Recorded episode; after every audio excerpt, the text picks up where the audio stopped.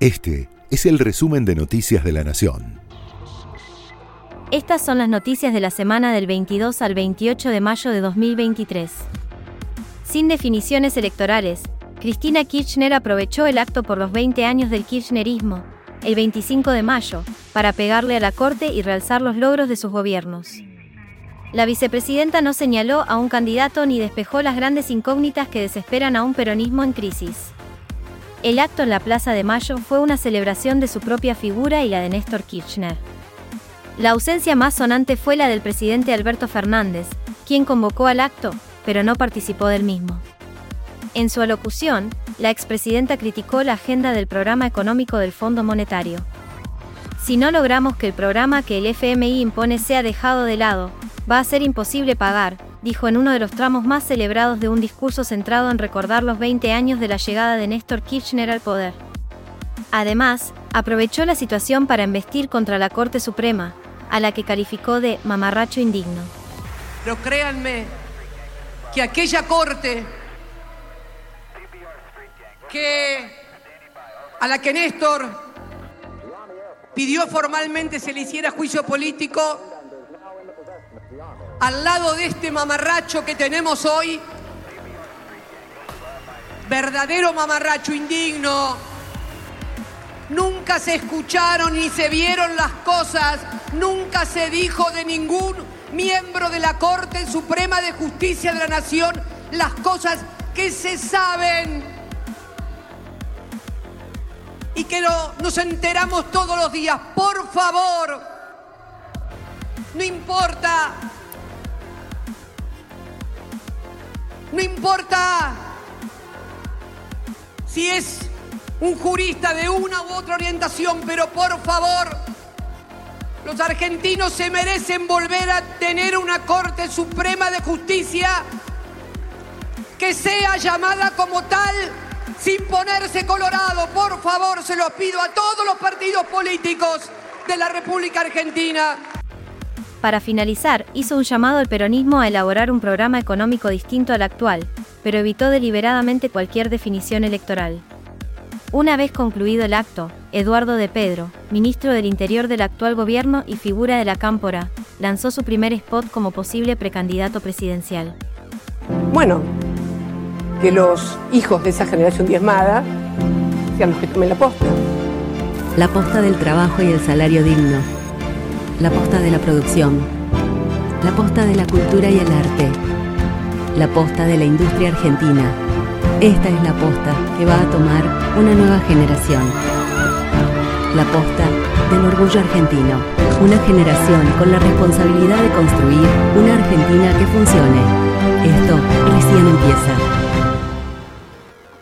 La oposición cuestionó el discurso de Cristina Kirchner.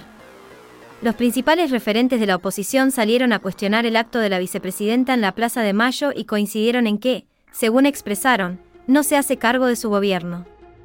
El expresidente Mauricio Macri reaccionó a los dichos de la vicepresidenta sobre la deuda contraída por el gobierno de Cambiemos con el Fondo Monetario Internacional, compartiendo en su cuenta de Twitter un mensaje del economista Fernando Marul, quien posteó un gráfico que muestra el volumen de ingreso de divisas desde que asumió el actual gobierno, comparado con el monto pagado al Fondo Monetario y la pérdida de reservas.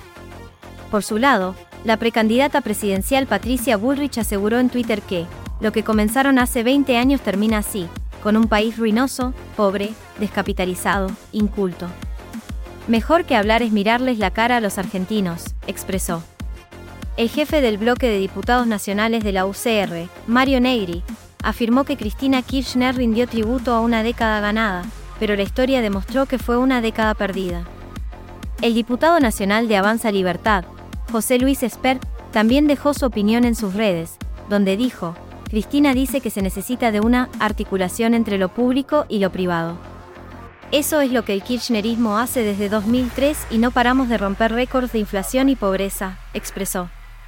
Por último, el diputado y precandidato presidencial de la Libertad Avanza, Javier Milei, afirmó que la vicepresidenta representa al señoreaje al igual que la coalición opositora de Juntos por el Cambio, y declaró, al final, CFK y Juntos por el Cambio, al momento de robarle a los argentinos de bien con el señoreaje son iguales. ¿Te das cuenta que son lo mismo? Hasta repiten las mismas mentiras, afirmó. El nuevo avión presidencial llegó a la Argentina realizando una polémica maniobra de aterrizaje. La aeronave que la presidencia adquirió bajo críticas arribó a nuestro país mientras Cristina Kirchner encabezaba el acto en Plaza de Mayo. Se trata de un Boeing 757-200, pintado con la bandera argentina, que reemplazará al Tango 01. Horas más tarde circuló un video que muestra una maniobra polémica que utilizó el piloto para aterrizar. Los expertos aseguran que fue innecesaria la forma utilizada para llegar a Aeroparque. Ese punto de vista quedó confirmado en el diálogo que mantuvo el piloto del avión con las torres de control de Seiza y de Aeroparque. En las comunicaciones se puede escuchar como el comandante del Boeing 757-200, Leonardo Barrone, hace caso omiso a las indicaciones de los controladores aéreos. En un comunicado, los pilotos señalaron que habían solicitado pasaje y el mismo había sido autorizado por la torre de control.